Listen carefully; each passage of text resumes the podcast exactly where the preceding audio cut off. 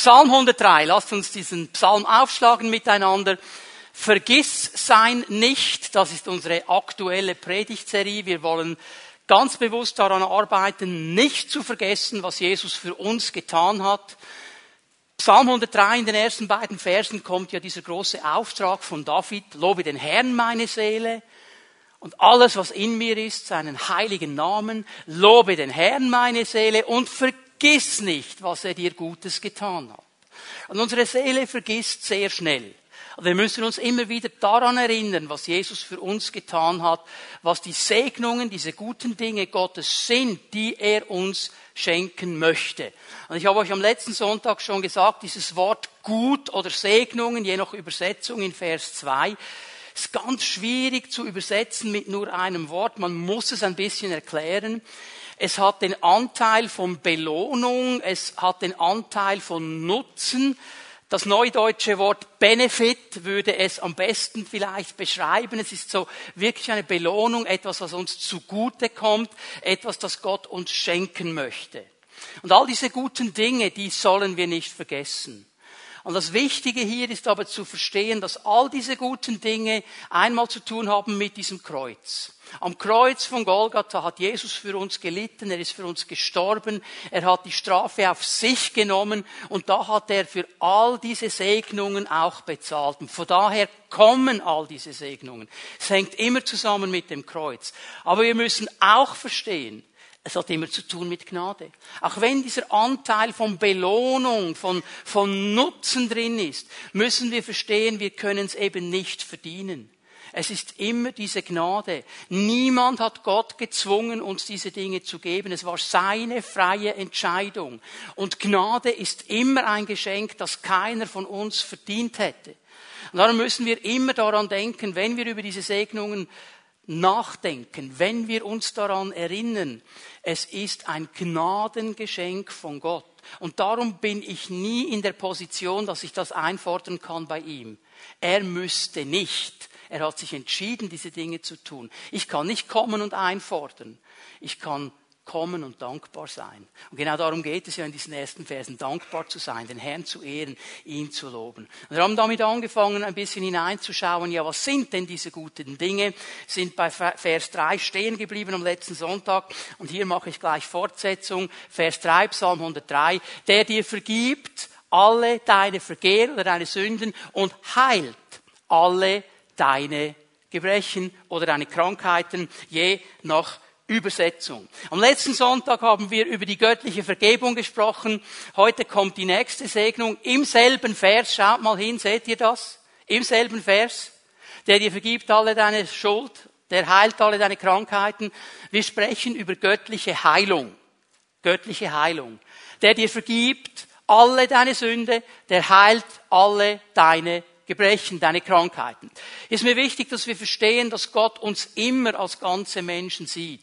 Das biblische Menschenbild, Geist, Seele und Leib.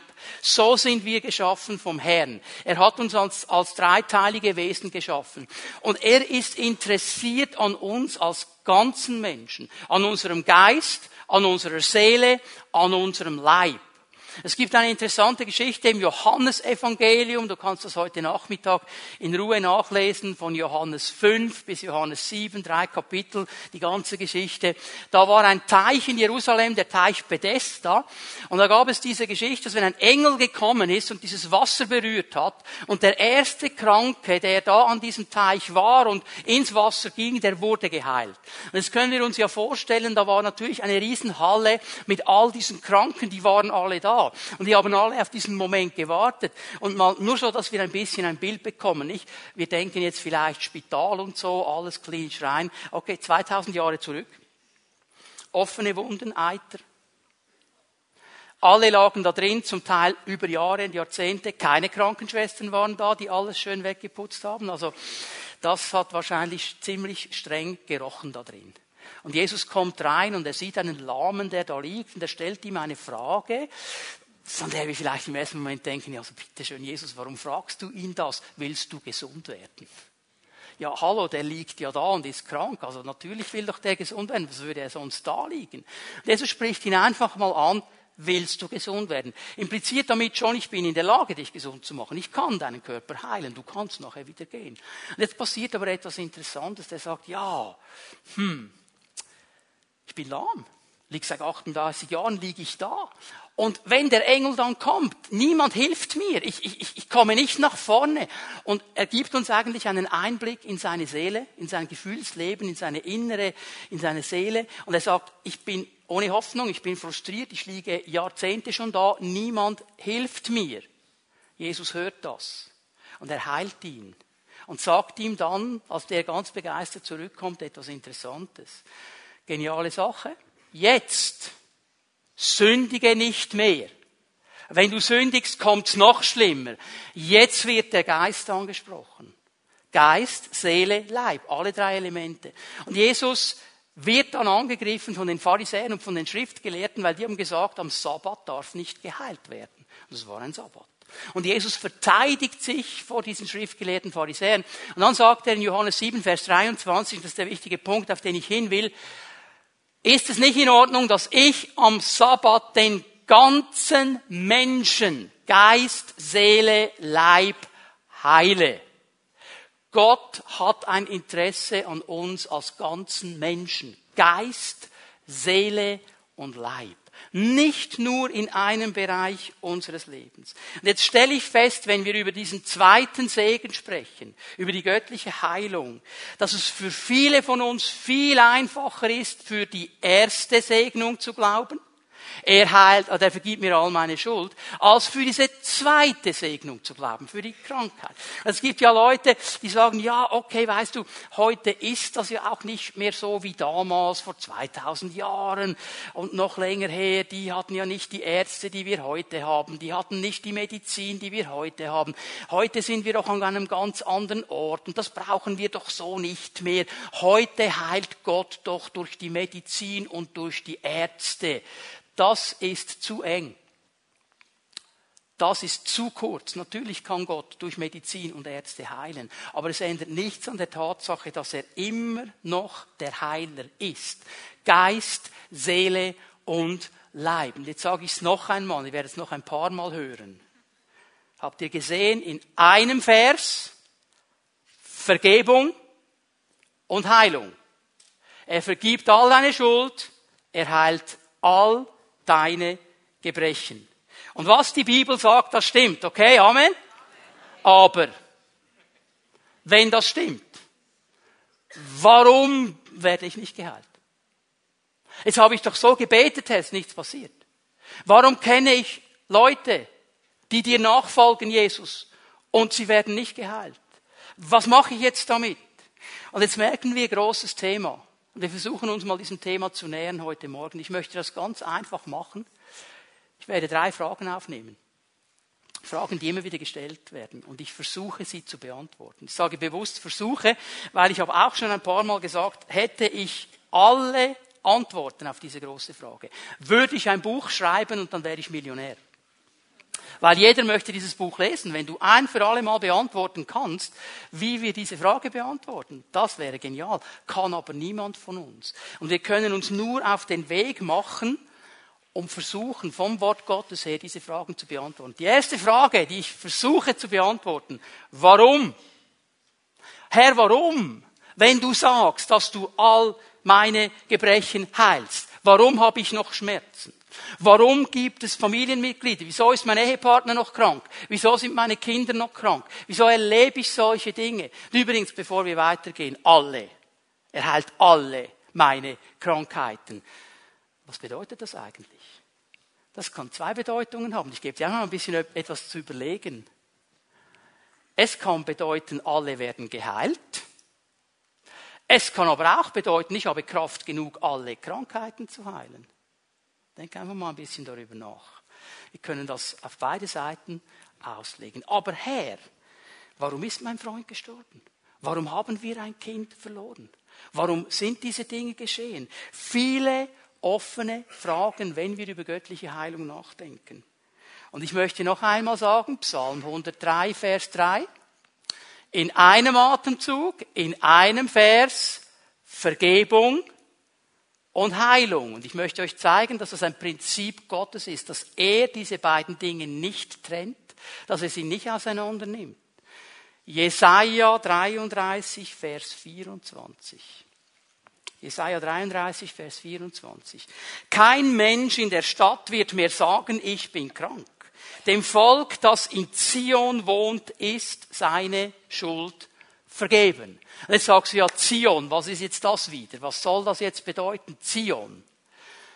Du kannst mal mit einem Finger zu Hebräer 12 gehen. Ich werde die Stelle nicht äh, lange kommentieren, aber ich möchte dir sagen, dass der Herr hier von uns spricht. Weil in Hebräer 12, Vers 22 sagt er Folgendes. Ihr Leute des neuen Bundes, Gemeinde Jesu, ihr seid zum heiligen Berg gekommen, zu Zion, zur Stadt des lebendigen Gottes, zu dem Jerusalem, das im Himmel ist. Zion, Jerusalem ist ein Bild auf den Ort, wo Gott gegenwärtig ist, wo Gott wohnt. Jetzt haben wir am Anfang schon im Gebet klar gemacht, da wo zwei oder drei in deinem Namen zusammen sind, da bist du. Wo ist er? Gegenwärtig, mitten unter uns. Also Gegenwart Gottes. Zion ist ein Bild auf die Gegenwart Gottes. Und er sagt weiter, ihr seid zur festlichen Versammlung einer unzählbaren großen Schar von Engeln gekommen. Jetzt dreh dich mal schnell links und rechts. Die Leute, die du da siehst, das ist die Festversammlung hier im Natürlichen. Haben wir verstanden, dass gleichzeitig im Himmel auch eine Festversammlung stattfindet. Gleichzeitig mit uns. Und ich kann euch sagen, wenn ihr mal Vers 1 euch anschaut aus Hebräer 12, habt ihr gewusst, dass wir eine Fankurve im Himmel haben? Wir haben eine Fankurve im Himmel, weil da wird ein Stadion beschrieben. Das ist ein Stadion all der Leute, die schon beim Herrn sind. All dieser alttestamentlichen Heiligen, all den Leuten, die uns vorausgehen. Und die sind da in unserer Fankurve. Und die fähnen für uns. Also Leute, nicht nur eBay hat eine Fankurve. Nicht nur der FCZ hat die Südkurve, muss ich doch mal sagen hier. Wir haben eine Fankurve. Und wenn wir Gottesdienst feiern, dann fähnen die, dann freuen die sich. Da findet eine Versammlung statt, da gehören wir auch dazu. Wir gehören geistlich gesehen in dieses Zion. Jetzt geh noch mal zurück zu Jesaja 33, Vers 24. Kein Mensch in der Stadt wird mir sagen, ich bin krank. Heilung. Dem Volk, das in Zion wohnt, ist seine Schuld vergeben. Habt ihr das gesehen? Vergebung, Heilung in einem Vers. Gott nimmt die Dinge nicht auseinander. Jesaja 53. Vers 5. Durchbohrt aber wurde er unseres Vergehens wegen, unserer Verschuldung wegen wurde er zerschlagen. Auf ihm lag die Strafe, die uns zum Frieden diente. Durch seine Wunden haben wir Heilung erfahren. Vergebung und Heilung in einem Vers. Das ist ein Prinzip Gottes. Und jetzt sagst du, ja, Moment, Moment, Moment, alles Altes Testament. Gut, dass du die Sache aufbringst. Lass uns mal zu 1. Petrus 2 gehen. 1. Petrus 2, Vers 24. Er, der unsere Sünden an seinem eigenen Leib ans Kreuz hinaufgetragen hat. Streich das an in deiner Bibel. Hinaufgetragen. Das ist ein wichtiges Wort. Er, der unsere Sünden in seinem eigenen Leib ans Kreuz hinaufgetragen hat, so dass wir jetzt den Sünden gegenüber gestorben sind und für das leben können, was vor Gott richtig ist. Ja, durch seine Wunden seid ihr geheilt. Vergebung und Heilung in einem Vers. Jesaja 53, Vers 4. Unsere Krankheiten, er hat sie, was steht da? Getragen. Schau dir beide Verse miteinander an. Wir machen ein bisschen Fingerakrobatik in der Bibel heute Morgen. 1. Petrus 2, Vers 24. Er hat unsere Sünden ans Kreuz hinaufgetragen. Er hat unsere Krankheit hinaufgetragen ans Kreuz. Er hat ebenso, wie er Sünde getragen hat, auch Krankheit getragen. Vergebung und Heilung zusammen. Unsere Schmerzen hat er auf sich genommen, wir aber hielten ihn für einen gezeichneten, für einen von Gott geschlagenen und gedemütigten. Jesus hat am Kreuz von Golgatha beide, beide Elemente getragen. Darum kann der Psalmist prophetisch schon sagen, der dir vergibt all deine Vergehen und heilt all deine Gebrechen. Jetzt wissen wir alle, oder die meisten von uns, Hebräer 13, Vers 8, viele können es auswendig, Jesus Christus ist derselbe, gestern. Das heißt, was er gestern gemacht hat, macht er heute und er tut es in Zukunft. Was hat Jesus gestern gemacht? Matthäus 8, Vers 17. Und schau mal, wie Matthäus jetzt die Dinge zusammenbringt. So erfüllte sich, was durch den Propheten Jesaja vorausgesagt worden war. Er selbst hat unsere Leiden auf sich genommen, er hat unsere Krankheiten getragen. Hast du das gesehen? Er heilt Menschen,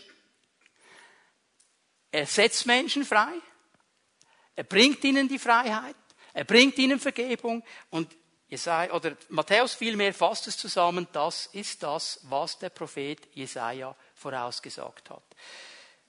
Heilung, Vergebung gehen zusammen. Aber jetzt kommt noch einmal diese Frage. Ja, aber warum gibt es noch Krankheit? Auch unter den Menschen, die Jesus nachfolgen. Den Menschen, die ihm ihr Herz gegeben haben. Die sagen, Herr, wir wollen dir dienen, wir wollen mit dir unterwegs sein. Es gibt ja vielleicht ein paar Spezialistinnen unter uns, die sagen, ja, also, wenn jetzt einer krank wird, der nicht an Jesus glaubt, das können wir irgendwo noch einordnen. Ist theologisch auch fragwürdig, okay? Aber äh, Leute, die Jesus lieben von ganzem Herzen, wie geht das zusammen? Und wir stellen diese Fragen, wir stellen sie viel. Aber wenn wir jetzt festhalten, er vergibt all deine Schuld, heilt all deine Gebrechen. Warum fragt niemand, warum es möglich ist, dass Menschen, die Jesus nachfolgen, noch sündigen? Warum stellen wir uns diese Frage nicht? Ich meine, ist ja beides im selben Vers. Diese Frage stellen wir uns irgendwie nicht. Wir stellen uns die Frage, ja, wieso werden nicht alle geheilt? Ja, wieso gibt es Christen, die noch sündigen? Jetzt wird's ganz ruhig hier drin. Ganz wichtig, bitte hör mir gut zu. Das Kreuz oder die Erlösung am Kreuz, Vergebung und Heilung. Die Erlösung am Kreuz, Vergebung und Heilung umfasst Vergangenheit, Gegenwart und Zukunft. Die Erlösung am Kreuz, Vergebung und Heilung umfasst Vergangenheit, Gegenwart und Zukunft. Wir wurden am Kreuz erlöst von der Strafe der Sünde. Wir wurden, das geschah am Kreuz, am Kreuz erlöst von der Strafe der Sünde. Die Strafe lag auf ihm, uns zum Frieden Jesus hat an diesem Kreuz die Strafe getragen. Wir werden oder wir sind erlöst, Gegenwart, von der Kraft der Sünde. Ist dir das bewusst? Das Neue Testament sagt, wir sind erlöst von der Kraft der Sünde. Eigentlich hat Sünde keine Kraft mehr über uns. Jesus hat die Kraft der Sünde zerbrochen. Aber darum kommt ja Johannes überhaupt auf die Idee, 1. Johannes 2, zu schreiben, meine lieben Kinder, ich schreibe euch das, damit ihr nicht sündigt. Der geht davon aus, dass, wir nicht sündigen wenn wir zu seinem Leib gehören. Er geht davon aus, dass wir nicht sündigen. Ich bin froh und er ist ja Realist genug, dann nachher zu schreiben, und sollte doch jemand sündigen, dann vergesst nicht, wir haben einen Anwalt beim Vater, okay? Ja, warum kann der sagen in 1. Johannes 3, wer mit ihm verbunden ist, wer in ihm bleibt, der sündigt nicht? Weil eigentlich sind wir erlöst von der Kraft der Sünde. Niemand von uns wird gesündigt. Wird niemand von uns gesündigt. Wir sündigen. Wir entscheiden uns. Da wird niemand einfach reingezogen und er kann nicht anders. Aber er sagt hier etwas Interessantes, wer bei mir bleibt. Wisst ihr, mir fällt das auf. Wir sind ja alle ein bisschen Grenzgänger. Das ist eine der wichtigsten Fragen, die gestellt wird. Wie weit kann man gehen als Christ? Wir loten immer die, die Grenze aus. Darf man das als Christ? Und wir sind schon ganz draußen, weil wir immer die Limite sehen. Ich sag's mal immer so. In der Mitte ist ein riesengroßes Magnet. Und dieses Magnet ist Jesus. Und je näher du bei ihm bleibst, bei diesem Magnet, desto klarer stehst du eben in ihm und bist auch entfernt von diesen anderen Dingen. Je mehr du an die Grenze gehst, kommst du in eine andere Sogwirkung. Das ist nämlich die Sogwirkung der Welt und die Sogwirkung der Sünde. Und je näher du an diesen Dingen bist, macht irgendwann und dann bist du angesogen. Jesus wurde versucht mit allem, aber er hat nicht gesündigt. Eigentlich sind wir erlöst von der Kraft der Sünde. Aber, wir müssen noch schnell in die Zukunft schauen, wir werden von der Gegenwart der Sünde erlöst werden. Das wird erst im Himmel sein. Da wird keine Sünde und keine Auswirkung der Sünde mehr gegenwärtig sein. Aber da sagt die Bibel ganz klar, keine Tränen, keine Schmerzen, keine Not, keine Lüge, aber erst dann, wenn wir bei ihm sind. In der Ewigkeit. In der, in der, in der herrlichen Ewigkeit im Himmel. Erst dann. Das heißt, gegenwärtig umgibt uns eine sündige Welt.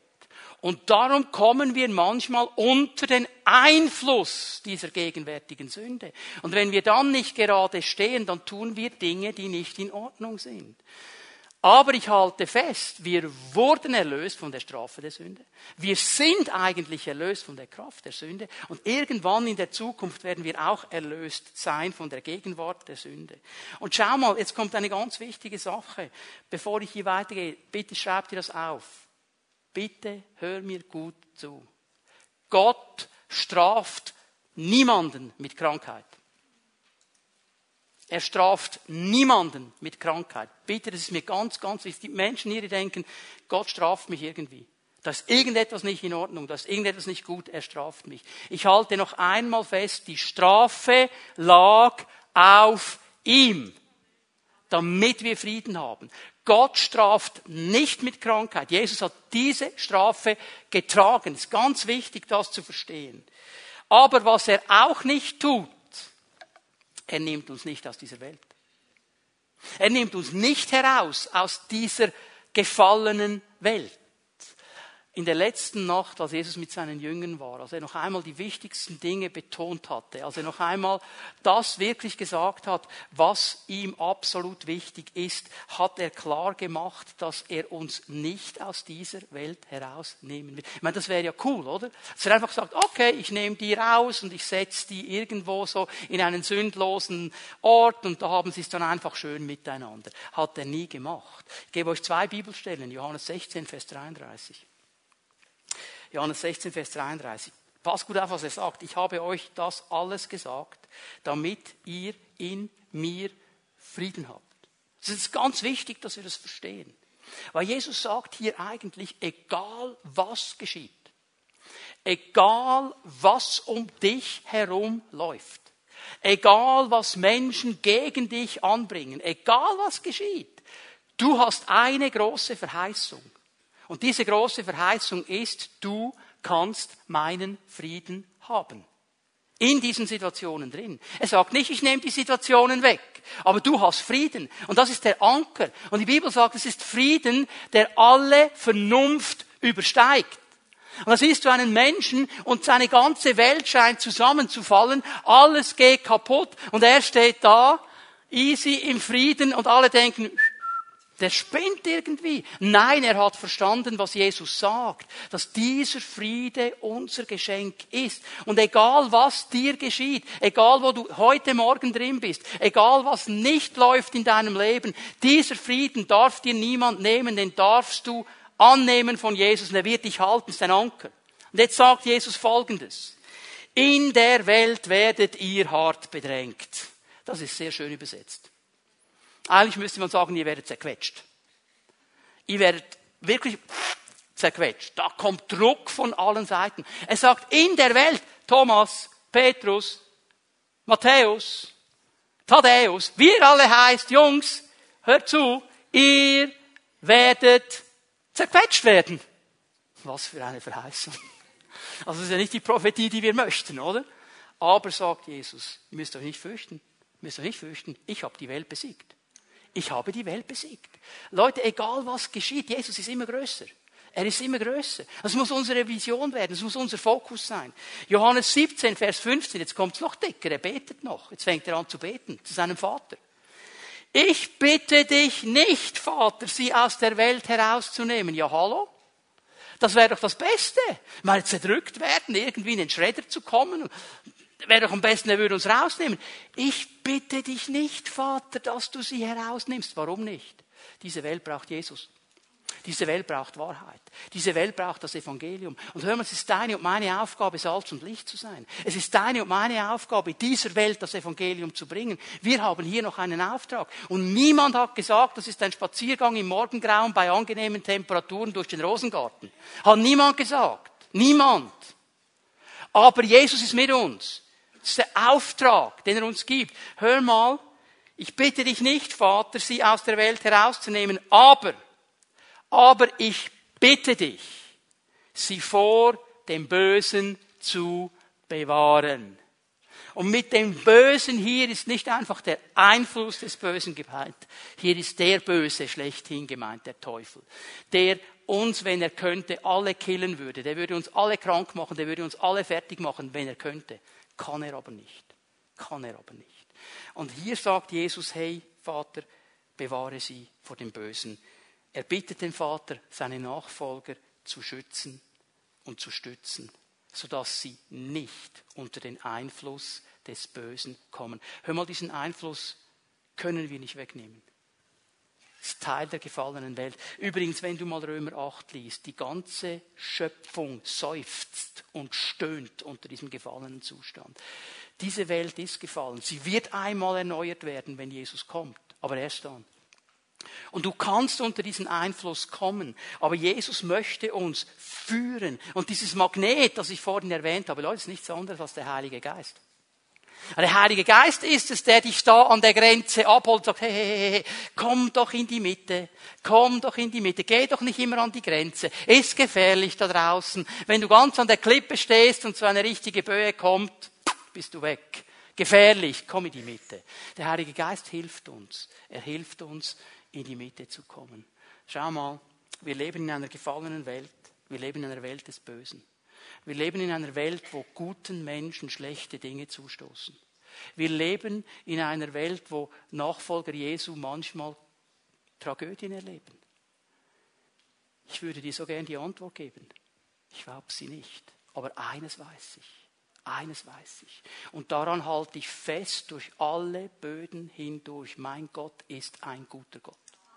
Er ist ein guter Herr. Und auch wenn ich gedrückt werde und auch wenn ich manchmal durch den Schredder komme, auch wenn ich manchmal Dinge nicht einordnen kann, ich weiß eines. Mit Jesus habe ich Halt, mit Jesus habe ich Zukunft, mit Jesus habe ich Vision. Und ich vertraue ihm und ihm alleine, weil er der ist, der alles verändern kann. Versuche die zweite Frage anzugehen, die ist nicht so lang. Wie werde ich geheilt? Wie kann ich geheilt werden? Also, wie geht das? Das ist eine gute Frage. Wie kann ich göttliche Heilung empfangen? Weißt du was? Wir haben ja gesehen, Vergebung und Heilung in einem Atemzug, in einem Vers, an verschiedenen Orten. Ganz einfach, du kannst Heilung auf demselben Weg empfangen wie Vergebung. Jetzt kannst du Epheser 2, Vers 8 und 9 aufschlagen. Epheser 2, Vers 8 und 9. Durch Gottes Gnade seid ihr gerettet und zwar aufgrund des Glaubens. Wie empfängst du göttliche Heilung? Aus Gnade, aufgrund des Glaubens. Es ist ein Gnadengeschenk Gottes. Wir haben es nicht verdient. Wir können es auch nicht einordnen, aber wir können es mit einem glaubenden Herzen erwarten. Und mit Glauben und Vertrauen zu unserem Herrn gehen. Und dann sagt er etwas Interessantes. Ihr verdankt eure Rettung nicht euch selbst. Nein, sie ist Gottes Geschenk. Leute, keiner von uns kann sich etwas darauf einbilden, wenn er Vergebung empfängt oder Heilung empfängt. Keiner. Es ist immer nur Gnade. Hat nichts mit mir und dir zu tun eigentlich. Sie gründet sich nicht auf menschliche Leistung. Nicht, ich habe habe alles richtig gemacht. Es gibt ja dann die Spezialisten, die erleben Heilung und da machen sie eine Methodik draus. Und dann muss es bei allen so laufen. Falsch, das wäre dann wieder Leistung. nicht durch Leistung, sodass niemand vor Gott mit irgendetwas groß tun kann. Niemand kann vor Gott groß tun. Es ist immer nur Gnade. Sie ist immer Gnade. Sie ist unverdient. Meine eigene Leistung hat keinen Einfluss. Göttliche Heilung hat zu tun mit Vertrauen, mit Glauben, Leute. Und ich habe es an dieser Stelle schon x-mal gesagt. Glauben, Vertrauen in der Bibel ist nicht ein Leistungsbegriff, sondern ein Beziehungsbegriff. Es geht um Beziehung, nicht um Leistung. Es gibt Christen, die haben das Gefühl, Gott funktioniert wie der Kaffeeautomat bei uns in der Cafeteria, oder? Zwei Fränkler raus, Knopf drücken, Kaffee kommt raus. So, genug Glauben oben rein, Knopf drücken und Gott muss Heilung geben. Das ist Leistung. Das ist Leistung. Es geht um Vertrauen. Es geht um dieses tiefe, innere Vertrauen, diese Beziehung, die ich mit ihm habe, dass ich weiß, er ist ein guter Gott, er ist ein heilender Gott, er heilt gerne. Ähm, die Bibel ruft uns auf, immer wieder zu werden wie die Kinder. Habt ihr das auch schon gelesen? Also das meint nicht, du sollst kindisch werden. Ich weiß, es gibt 40, 50-Jährige, die benehmen sich wie Kinder. Leider gibt es das. Was bedeutet es? In unserem Vertrauen sollen wir kindlich werden. Ich kann mich erinnern, fünf, sechs, sieben, acht Jahre alt, so in dieser Währung. Es war für mich ganz normal, dass wir einmal im Jahr in die Ferien fahren. Da habe ich mir gar nicht überlegt. Ich habe gewusst, einmal im Jahr fahren wir die, ans Meer. Ist einfach so bei uns. Ich habe gar nicht überlegt, was das für meine Eltern heißt. Ich habe gar nicht überlegt, woher das Geld kommt. Ich habe gar nicht erlebt, wie sie gekämpft haben, budgetiert haben, dass wir in die Ferien gehen könnten. Ich habe nicht erlebt, welche Krisen sie hatten, wenn plötzlich eine Rechnung kam, die nicht geplant war. Es war ganz normal. Wir gehen in die Ferien. Papi und Mami machen das schon. Das ist kein Problem, oder? Und weißt du was? Ich habe mir nie den Kopf darüber zerbrochen, worüber meine Eltern sich den Kopf zerbrochen haben. Ich habe einfach vertraut. Warum um alles in der Welt zerbrechen wir uns den Kopf über die Dinge, über die Gott sich den Kopf zerbrechen sollte? Weil wir nämlich eine Vision haben, wie er mich heilen muss, nicht, dass er heilen kann. Und wir wissen genau wie. Und wir limitieren Gott. Vertrauen heißt, weißt du was, Herr? Ich weiß, du kannst heilen. Wie du es machst. Von oben, von unten, von links, von rechts. Ist völlig egal. Beim Stehen, beim Liegen, beim Schlafen, völlig egal. Auf dem Velo, im Tram, völlig egal. Du bist der Heiler. Ich vertraue dir einfach. Ich muss dir noch nicht vorschreiben, wie. Hör doch auf, dir den Kopf darüber zu zerbrechen, wo Gott sich den Kopf zerbrechen sollte. Das ist seine Sache. Er hat gesagt, ich heile dich. Und mir fällt auf, wenn wir Markus 16 so lesen, diese bekannte Stelle, die wir Pfingstler lieben. Und die Zeichen werden folgen denen, die da glauben eine Vertrauensbeziehung haben. In meinem Namen werden sie die Hände auflegen den Kranken und es wird besser gehen mit ihnen. Ich muss nur die Hände auflegen, denn das macht der Herr. Vertrauen. Aber dann schaut ihr nochmal Vers 20 an in Markus 16. Und sie gingen überall hin, predigten das Wort. Und der Herr wirkte mit ihnen. Er arbeitete mit ihnen. Da war eine Arbeitsbeziehung. Sie haben gepredigt, der Herr hat mitgearbeitet, Beziehung. Und in dieser Mitarbeit hat er das Wort mit den Zeichen und Wunden bestätigt. Vertrauen ist eine Beziehung. Wie kann ich göttliche Heilung empfangen? Aus Gnade durch Glauben. Herr, ich vertraue dir. Ich vertraue dir. Ich mache dir keine Vorschriften wie, ich mache dir keine Vorschriften wann, ich mache dir gar keine Vorschriften. Ich vertraue dir. So kann ich Heilung empfangen. Ich darf mit meiner Not zu Gott kommen, mich auf die Gnade werfen und ihm vertrauen, dass er es gut macht und richtig macht. Und die letzte Frage, die wir uns anschauen, was wenn? Jetzt kannst du für dich einschreiben, was du willst. Was, wenn ich nicht geheilt werde? Was, wenn ich geheilt werde? Also die Antwort ist eigentlich bei beiden Fragen dieselbe. Was ist die Antwort, wenn ich nicht geheilt werde? Was ist die Antwort, wenn ich geheilt werde? Ich gebe Gott die Ehre und danke ihm. Ich gebe Gott den ersten Platz in meinem Leben. Auf beiden, jetzt denken wir ja, also, hallo, bitte schön. Bei der Heilung ist das doch klar, oder? Bist du sicher? Ich erinnere mich an eine Situation, wo zehn geheilt worden sind. Einer kommt zurück und sagt Danke. Nur einer. Und das war nicht mal einer, der zum Volk Gottes gehörte. War noch einer, der außerhalb stand. Ein Fremder. Also weißt du, es gibt Leute, die sind so stolz geworden, geistlich stolz, dass sie geheilt worden sind, dass sie den Herrn vergessen haben. Du gibst ihm Ehre und Anbetung. Auch, auch, wenn du nicht geheilt wirst. Auch dann. Weil er ist immer der Herr. Leute, ich möchte euch hier etwas sagen. Es gibt ja vielleicht den einen oder anderen, der denkt, ja, der da vorne, der, der kann das ja gut erzählen, der lebt so in einem krankheitsfreien Raum, in einem schmerzfreien Raum, der erlebt diese Dinge, der ist irgendwie von einer heiligen Wolke umgeben, ja schön wär's. Wir haben vor Jahren, ist schon lange her, ein Kind verloren. Wir haben gebetet, wir haben gekämpft, wir haben in der ganzen Welt Gebetsanliegen verschickt. Leute haben gebetet überall. In der Gemeinde waren Ehepaare mit derselben Sache. Wir haben gebetet, das Kind ist da heute. Wir haben das Kind verloren. Am nächsten, es war am Samstagabend. Am Sonntagmorgen war ich eingeteilt zu predigen. Weißt du, was ich gepredigt habe? Über Heilung. Ich habe über Heilung gepredigt. Warum? Das, was ich erlebt habe, ändert nichts an der Tatsache, dass mein Gott ein Heiler ist. Und ich habe zu viele Heilungen erlebt, um zu sagen, das kann nicht sein. War es einfach? Das ist eine andere Frage. Okay? Philipper 1, Vers 20. Schau mal. Paulus ist im Gefängnis. Er weiß nicht, ob er lebendig aus dieser Gefangenschaft kommt. Es ist meine sehnliche Erwartung und meine feste Hoffnung, dass ich in keiner Hinsicht beschämt und enttäuscht dastehen werde, sondern dass ich, wie es bisher immer der Fall war, auch jetzt mit ganzer Zuversicht auftreten kann und dass die Größe Christi bei allem sichtbar wird, was mit mir geschieht, ob ich nun am Leben bleibe oder sterbe. Egal was geschieht, Herr. Egal was geschieht. Ob es mir gut geht oder schlecht. Ob ich gesund bin oder krank. Ob ich Armut habe oder Reichtum. Ob ich eine Not habe oder ob ich Fülle habe. Egal was abgeht. Herr, du sollst groß werden. Du sollst geehrt werden. Du bekommst die Ehre, weil du bist mein Herr. Dürfen wir lernen von Paulus. Ich gebe euch nochmal einen. Hiob. Erstes Kapitel, Vers 21. Von Hiob kann man einiges lernen. Er hat viele Fehler gemacht, aber hier lerne ich etwas. Nackt bin ich gekommen aus dem Leib meiner Mutter, nackt gehe ich wieder dahin.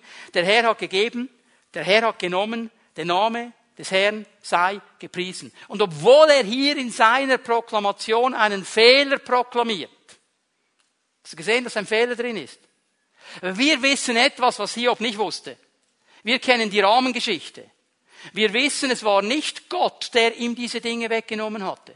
Es war der Teufel. Hiob hat das damals nicht verstanden. Gott muss ihn dann durch das ganze Buch wieder auf den richtigen Boden stellen, oder? Aber er sagt etwas ganz Elementares, egal eigentlich was geschieht, egal was läuft. Und er hatte noch die Frau nebendran, die sagte, hey, verflucht deinen Gott und stirb.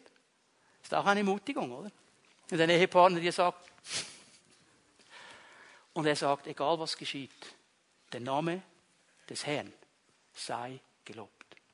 Er sei gelobt. Er hat etwas verstanden, dass wir neu wieder lernen müssen. Leute, wir sind nicht der Nabel des Universums. Wir sind nicht der Nabel des Universums. Aber wir haben einen Herrn, der das ganze Universum in seiner Hand hält. Und trotz des ganzen Universums deine Lebenssituation nicht vergessen hat und sie sieht. Jetzt dreh dich nochmal zu deinem Nachbarn und sag ihm, Gott hat deine Situation nicht vergessen. Sag ihm das.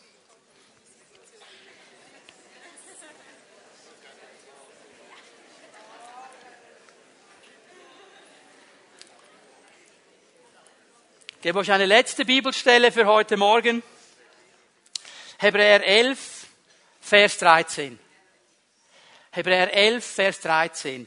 Sie alle, von denen wir jetzt gesprochen haben. Das sind diese Glaubenshelden. Übrigens, das sind die, die in dieser Fankurve drin sind. Gell? Hebräer 12, die ich genannt habe. Das sind die, die in der Fankurve sind. Alle die, sagt er, haben Gott bis zu ihrem Tod vertraut. Sie sind im Glauben gestorben. Das sie hatten alle ein Glaubensprojekt. Ein Glaubensprojekt ist etwas, das du noch nicht hast.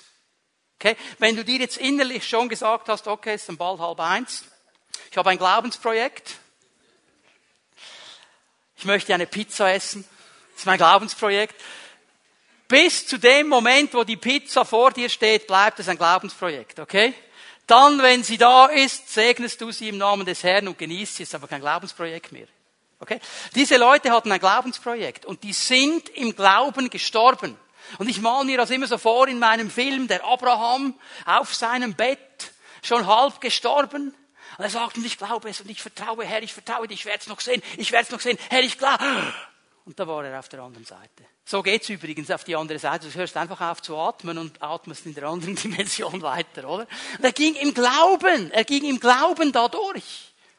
Er hat festgehalten. Hey, obwohl das, was er ihnen zugesagt hatte, dann noch nicht eingetroffen war, sie erblickten es nur aus der Ferne. Aber sie blieben im Glauben. Was heißt das für mich? Ich höre, solange ich auf dieser Erde bin, nicht auf zu glauben. Es gibt Glaubensprojekte, die habe ich schon seit 30 Jahren. Ich höre nicht auf. Solange mir der Herr noch Atem gibt auf dieser Erde, ich werde glauben. Und übrigens, wer hat gesagt, dass man mit jemand, der 80 und drüber ist, nicht mehr für Heilung beten kann? Hallo? Lass den doch, der ist ja schon halb. Hallo, weißt du was? Wenn Gott den über 80-Jährigen heute heilt und morgen heimruft, it's his business. Es geht nur ihn etwas an. Aber wieso soll er ihn nicht zuerst heilen? Ich habe manchmal das Gefühl, ja komm, Nein, ich höre nicht auf. Solange ich Atem habe, ich höre nicht auf zu glauben, dass mein Herr eine Veränderung bringen wird. Vergebung, Heilung, was es ist. Ich glaube meinem Gott. Und das wollen wir doch alle miteinander tun. Ich ehre Gott durch eine Haltung des Vertrauens. Ich glaube ihm, ich vertraue ihm, ich halte fest an den Verheißungen. Ich proklamiere diese Verheißungen. Ich habe Erwartungen an ihn, nicht an eine Methode. An ihn. Er kann das machen, wie er will. Er ist der Herr. Und bitte vergiss eines nicht. Es geht um Beziehung, nicht um Leistung. Es geht um Beziehung.